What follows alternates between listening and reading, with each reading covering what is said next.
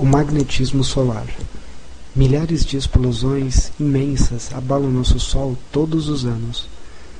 Poderíamos esperar que essas explosões viessem de reações nucleares do núcleo, mas na realidade o que as direciona é o magnetismo. Por a Terra girar como um sólido, nosso campo magnético é simples. Temos dois polos, norte e sul.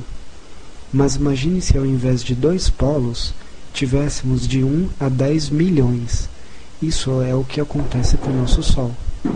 O campo magnético do Sol é uma teia entrelaçada, porque mesmo que se mantenha unido pela gravidade, o plasma não gira uniformemente. O plasma no Equador gira uma vez a cada 25 dias terrestres, e o plasma nos polos leva cerca de 35 dias terrestres para circular uma vez. Os cientistas sabem que existe um campo magnético no Sol olhando para características chamadas laços coronais ou promeniências, levantando-se da atmosfera solar. Esses arcos de plasmas são tão altos e largos que você poderia deslizar um planeta tão grande quanto Júpiter através deles.